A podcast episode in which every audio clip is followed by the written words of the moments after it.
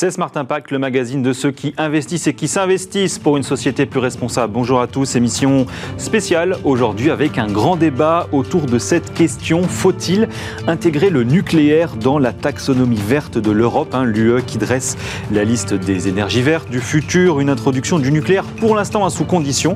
Bonne ou mauvaise nouvelle pour la filière française Quels enjeux pour l'avenir? Réponse dans un instant dans notre débat. Et puis on parlera de la transition euh, des entreprises vers le zéro déchet avec le patron de Commerceau, lutter contre le gaspillage en misant tout simplement sur les synergies entre les entreprises. Vaste programme qui commence à faire ses preuves. Vous verrez, Smart Impact, bonjour, bienvenue, c'est parti.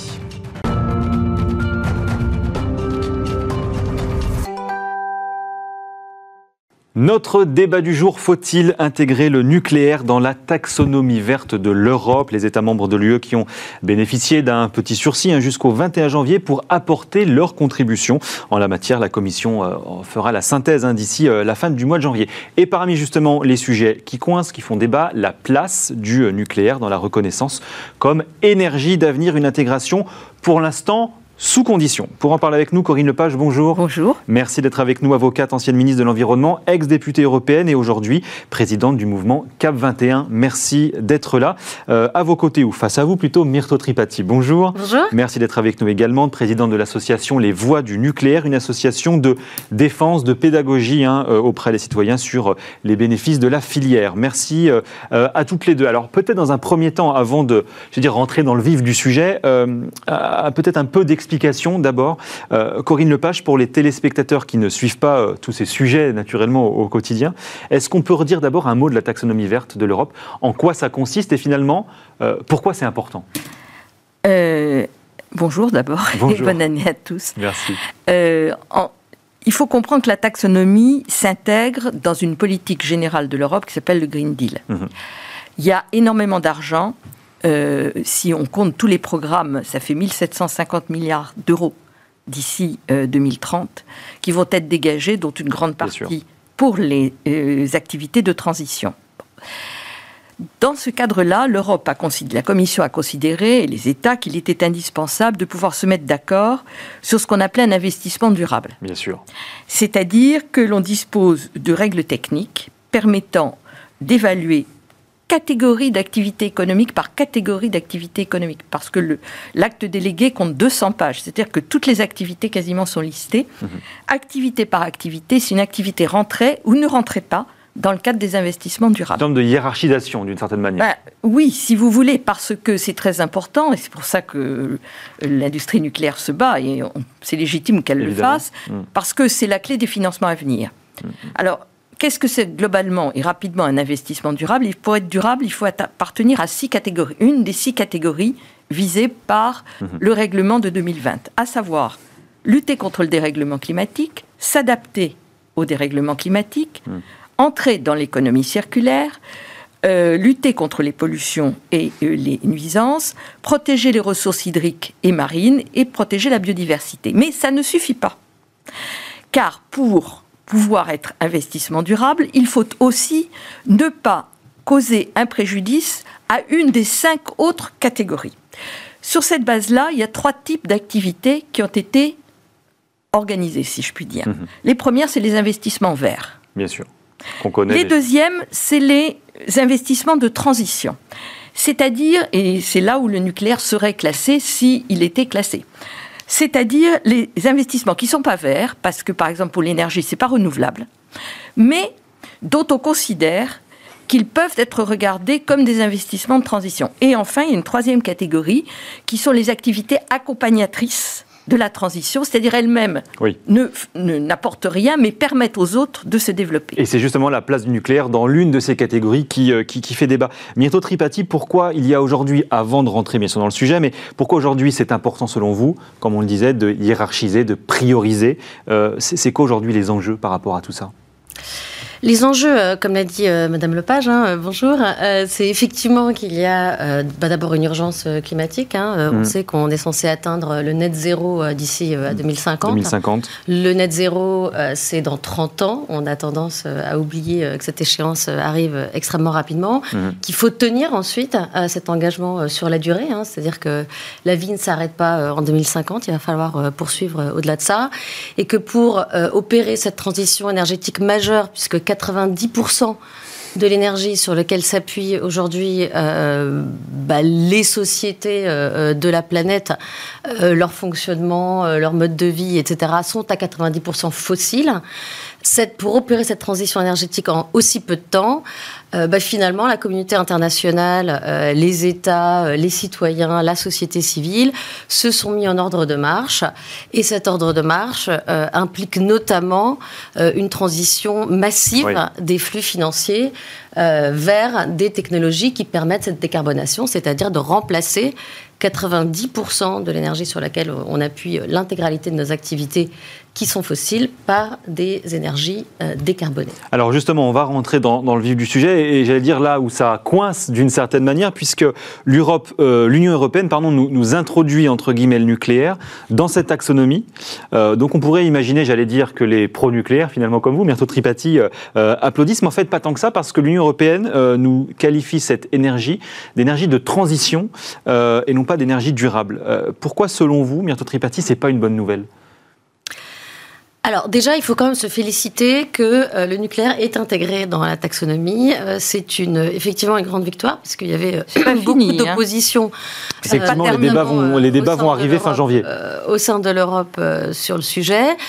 donc c'est une reconnaissance finalement d'abord d'un ensemble de rapports techniques et scientifiques, y compris ceux établis par la, les, les, organes scientifiques de la Commission européenne eux-mêmes. Oui, mais les, les pro-nucléaires auraient préféré que directement cette énergie soit un absolument, soit, inclus dans les énergies vous avez, de demain. Vous avez tout à fait raison, mais d'ores et déjà, on peut se féliciter que ce soit intégré à la taxonomie. Euh, que donc il y ait une reconnaissance euh, du caractère durable euh, de, du nucléaire une reconnaissance politique, j'ai envie de dire, parce que la reconnaissance scientifique et technique a déjà été faite à plusieurs reprises euh, dans le passé et l'année qui vient de s'écouler. Et on peut aussi se féliciter de la reconnaissance du fait que le nucléaire est indispensable mm. à atteindre le net zéro en 2050. Mm. Donc ça, c'est extrêmement important. Après, effectivement, vous avez raison, il y a eu une compromission, un compromis politique qui a été trouvé, qui a fait que le nucléaire a été euh, classé euh, au sein des énergies de transition, euh, avec un certain nombre de conditions associées, qui effectivement sont d'ordre politique, parce qu'on sent bien qu'il y a un certain nombre d'incohérences au sein de ces conditions, qui finalement ne servent qu'à pénaliser la décarbonation accélérée de l'Union européenne, que tout le monde normalement appelle de ses voeux. Corinne Lepage, d'accord avec ça? Est-ce que cette énergie de transition, c'est un bon compromis politique? Non.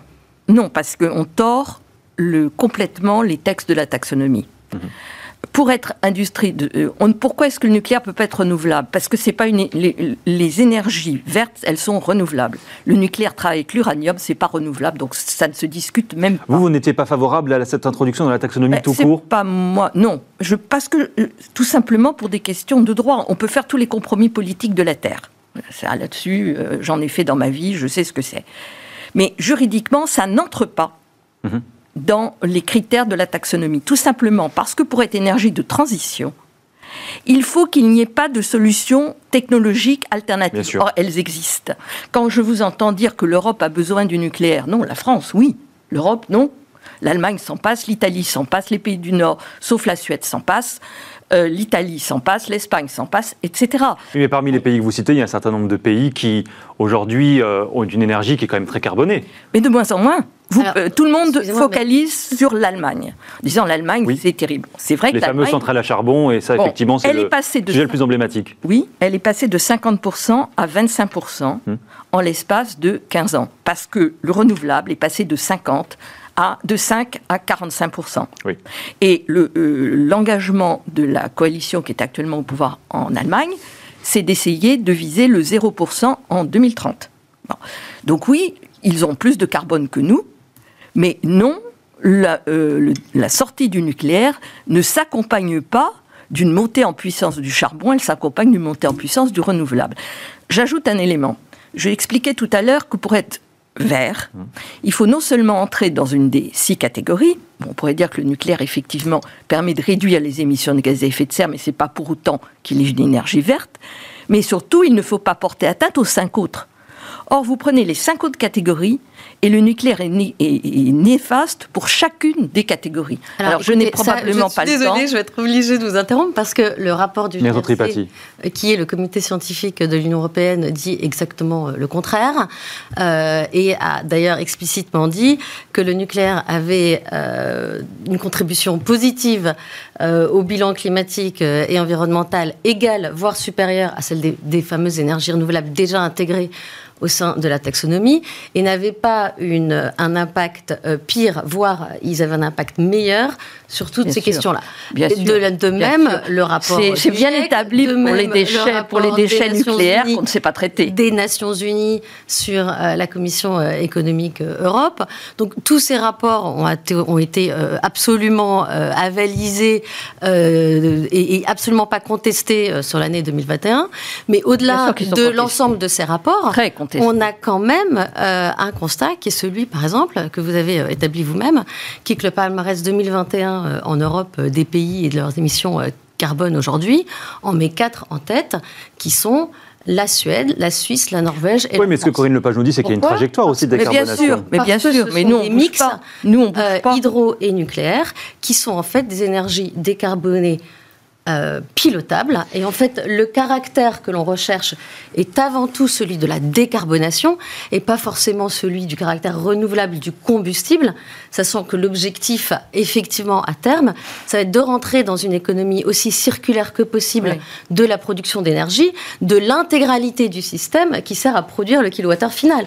C'est-à-dire que si votre combustible, ici le vent, le soleil, euh, l'eau, le nucléaire, mmh, autre mmh. chose, sont renouvelables ou pas, finalement, c'est une donnée importante, mais absolument pas euh, nécessaire ou suffisante, puisqu'il faut intégrer l'ensemble de toutes les votre vision, c'est pas le texte de la taxonomie. Bah, c'est la vision de l'analyse cyclonique. Non, c'est l'analyse euh, du lobby nucléaire français, ce n'est pas l'analyse de la taxonomie pas, euh, qui définit ce qui est vert. Est-ce qu'aujourd'hui, malgré tout, au-delà de ces sujets-là, est-ce qu'on a, est-ce qu'au Corinne Lepage, aujourd'hui, on a la capacité de couvrir la production de toutes les centrales nucléaires aujourd'hui exclusivement sur le sol français avec du renouvelable mais Bien sûr que non. On est en, 2000, euh, on est en 2022, bien sûr que non.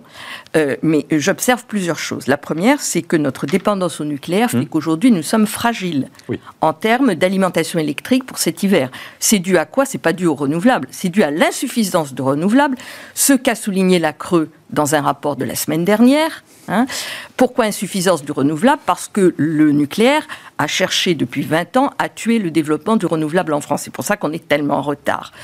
Donc, on a des centrales qui sont très vieillissantes, ce qui fait qu'on a quasiment un quart du parc qui est à l'arrêt aujourd'hui, mmh, mmh. d'où la difficulté rendue d'autant plus importante que nous sommes en Europe le pays le plus dépendant de la météo. C'est-à-dire que comme on a favorisé comme on a, vous permettez, comme on a favorisé le chauffage électrique pour justement utiliser cette énergie nucléaire, lorsqu'il y a des pointes de froid en Europe et donc des pointes de consommation, la France représente 50% de cette pointe de consommation. Donc on a des gros besoins, tandis que les autres pays en ont beaucoup moins parce qu'ils ne se chauffent pas l'électricité. Myriam Tripati, on répond rapidement de la météo et puis après on va parler du financement parce que c'est bien sur le sujet. Alors moi d'abord, je regrette euh, fortement qu'on s'entête à opposer euh, les énergies renouvelables avec euh, le nucléaire, parce qu'en fait on oppose les énergies décarbonées entre elles, et je pense que ça participe d'une vision qui est, un petit peu celle du passé, à l'époque où finalement le changement climatique n'avait pas la priorité qu'il a aujourd'hui. donc moi c'est pas du tout mon propos. Je pense que les énergies renouvelables ont leur place dans la taxonomie, sont importantes, ont une place importante à tenir au sein de l'Union européenne pour contribuer à l'atteinte de l'objectif net zéro et que finalement, euh, comme le démontrent les faits, 40 ans de production énergétique et puis cette année en particulier, la combinaison nucléaire énergie renouvelable est de loin la plus efficiente et, la, plus efficace. Aujourd'hui, on a des pays qui cherchent à sortir du nucléaire tout en promouvant les énergies renouvelables qui finalement aujourd'hui ont des empreintes carbone extrêmement élevées. C'est le cas effectivement de l'Allemagne, mais on a aussi le cas absolument emblématique de la Belgique qui se retrouve à devoir subventionner des centrales à gaz euh, pour, euh, pour assurer l'approvisionnement et la stabilité de son système. Et je rappelle, c'est quelque chose qui est malheureusement peu connu et je vous engage à aller voir, que le ministère de l'Environnement a ouvert une consultation le 30 décembre qui court jusqu'au 20 janvier, hein, donc euh, allez-y, euh, répondez, euh, qui vise à augmenter les plafonds d'émissions des centrales charbon françaises. Pourquoi? Parce qu'on a aussi un déficit de ce point de vue-là. Mais non, pas parce que le nucléaire est en panne. parce que le nucléaire a énormément contribué à l'approvisionnement électrique pendant toute la phase Covid. Il y a des efforts de maintenance qui doivent être faits. La ministre demande à EDF de, repousser, de repousser euh, ces efforts de maintenance pour assurer l'approvisionnement électrique. On va devoir avoir besoin de plus d'électricité pour faire la transition énergétique, de plus d'électricité décarbonée. Donc il n'est pas question de réduire l'un ou l'autre. Il faut les, il faut les augmenter tous C'est le discours qu'on entend depuis 15 ans en France. Il faut faire les deux. Quand vous voyez le résultat des courses, on ne fait pas les deux. Une politicienne, une spécialiste du droit, euh, et je vous moi, je suis une ingénieure et finalement, ce qui m'intéresse, c'est ce que la technique, ce que la science nous dit, et finalement, ce à quoi on est quand même, qu'on est quand même contraint de respecter. Alors, les énergies renouvelables, encore une fois, ont une place importante à tenir. Cela étant dit, elles ne peuvent pas le faire seules. Elles le font soit avec du nucléaire, quand même que même avec Monsieur Breton, donc ceux même qui Monsieur Breton, dans le laissez-moi finir euh, ma phrase, s'il vous plaît. Euh, ce, qui s'oppose ici, c'est soit l'utilisation du nucléaire, soit l'utilisation du gaz. Alors, je donne un exemple. En France, entre, en France et en Europe de l'Ouest, hein, puisqu'on est tous soumis au même régime de vent, entre septembre et novembre, l'éolien n'a pu euh, produire qu'à 7% de sa capacité installée. Samedi, en l'espace de 11 heures, euh, l'éolien a produit plus l'équivalent de 9 tranches nucléaires de 900 MW. Le lendemain, le dimanche, il a perdu l'équivalent de 13 tranches nucléaires. C'est ça le problème des énergies renouvelables, qui ne font pas qu'il faut s'en passer, qui font qu'il faut les accompagner avec des énergies. On va laisser Corinne Lepage répondre, après on va essayer d'avancer. Un point qui est celui de, Thierry Breton dans ses déclarations JDD de dimanche, pro-nucléaire s'il en est, rappelant quand même que de toute façon le nucléaire ne représenterait pas plus, plus que 15% de l'ensemble. Bah, donc 15%. Plus pour ne pas donc c'est très peu. De donc quand j'entends quand j'entends Madame nous dire que euh, bon euh, il y aura un peu de mais 15% c'est pas zéro. Bien, oui, d'accord, mais 85%, c'est le, le, renouvelable. C'est du renouvelable. Bon, et donc c'est là-dessus qu'il faut, il faut évidemment... On va, avancer, on va avancer. Qui, à part vous, il fallait opposer le renouvelable et le nucléaire Ah non, il n'y a pas que moi qui dis ça. Pas de je, dis simplement, je dis, je dis simplement que le résultat des courses depuis 15 ans, quand vous regardez les résultats de la France, nous sommes pas dans les clous au niveau de ce qu'on aurait dû atteindre en matière d'énergie renouvelable. Je dis que la Creux elle-même... Les énergies justement, on va avancer sur ce sujet parce que ça fait partie justement des sujets et c'est tout le débat. Non, c'est pas un objectif en soi parce que DF Madame et Lepage, n'en veulent pas. Non, tout le débat. Parce que le problème, c'est le changement climatique. Et c'est tout le débat qu'on a en ce moment au sein de l'Union européenne. L'approvisionnement électrique. Et c'est tout le débat justement, et vous allez, vous allez pouvoir vous exprimer sur le sujet également bientôt Tripati, c'est tout le sujet qu'on a en ce moment au sein de l'Union européenne, c'est la question du financement. Parce que l'on nous explique euh, que ce label de vert, entre guillemets, cette taxonomie, elle va permettre des investissements plus favorables à ces investissements verts. Est-ce que ça veut dire justement que si on exclut le nucléaire, on va payer notre électricité plus cher. C'est ce que certains spécialistes commencent à nous dire. Est-ce qu'on va demain, si on exclut le nucléaire de cette taxonomie verte, payer plus cher, avoir une plus grosse bah, facture d'électricité? Simplement, le nucléaire ne tiendra pas la route.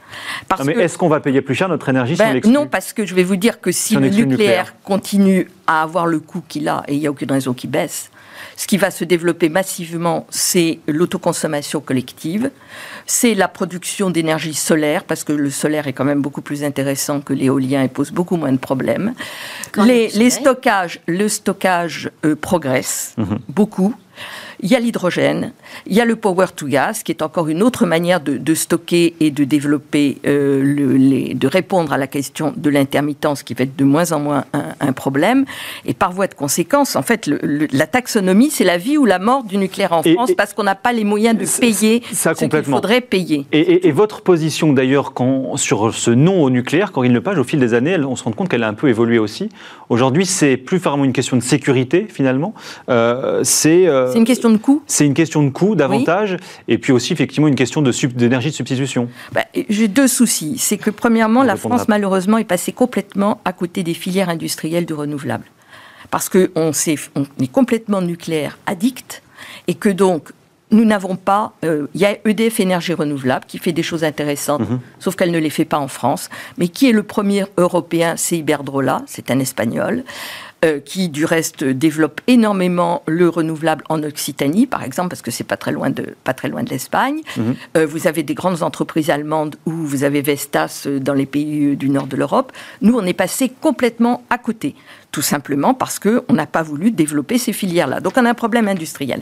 Deuxièmement, il y a un problème de coût. Moi, je veux bien qu'on raconte tout ce qu'on veut. Le coût du nouveau nucléaire, c'est de l'ordre de 12 centimes du kilowattheure. Bon, c'est le coût qui est annoncé en Grande-Bretagne. Ce sera le coût 19 euh, milliards, je rappelle, selon la Cour des comptes, Flamanville qui ne marche toujours, qui n'est toujours pas euh, euh, en service. Tandis que l'éolien et le solaire tournent aujourd'hui autour de 5 à 6 centimes de coût de revient du kilowattheure. Mhm. Voilà.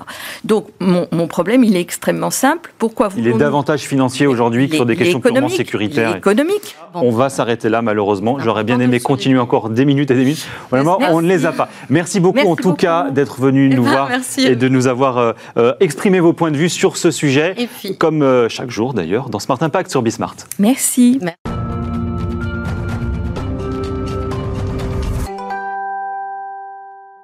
Comment faciliter le zéro déchet des entreprises? C'est la question à laquelle Commerceau est en train de répondre. Bonjour Pierre-Yves Pasquet. Bonjour. Fondateur de Commerceau. Euh, à cette question, vous avez, alors j'allais dire au moins une réponse, mais pas que.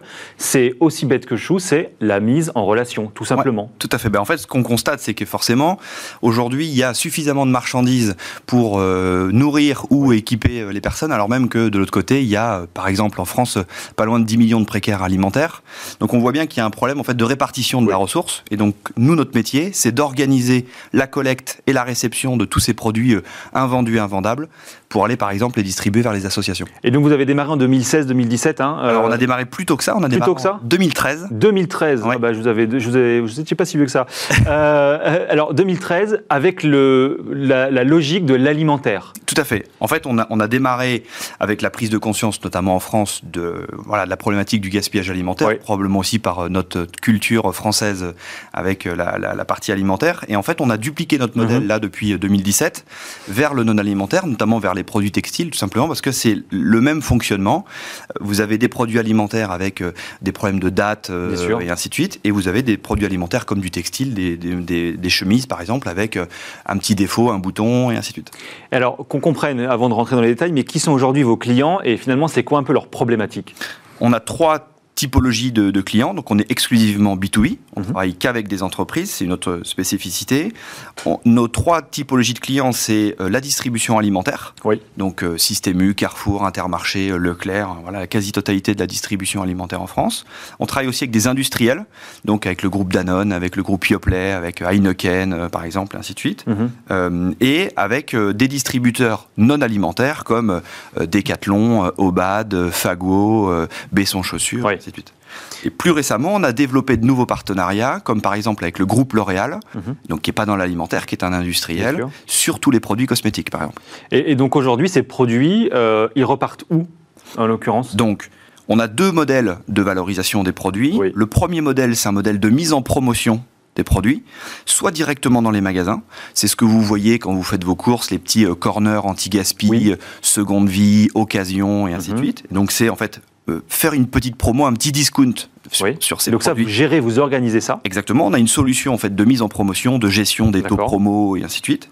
Ou c'est une promotion là sous forme d'un déstockage. C'est ça. Donc à destination. Euh, et ça repart dans d'autres dans d'autres circuits retail comme les déstockers euh, qu'on connaît, euh, Solomani, Nose, etc. Exactement. Soldeur, déstockers. Mhm. Et le deuxième levé de valorisation qu'on a, qui est notre métier historique entre guillemets chez Commerceau, c'est le don aux associations. Oui. C'est organiser la collecte et la mise en relation effectivement avec une association caritative type Resto du Cœur, euh, euh, Banque Alimentaire ou euh, association sur le non alimentaire par exemple. Donc aussi bien des déchets de production que des invendus finalement. Exactement. Alors nous, la spécificité commerciaux, c'est qu'on travaille que sur des produits qui sont encore utilisables.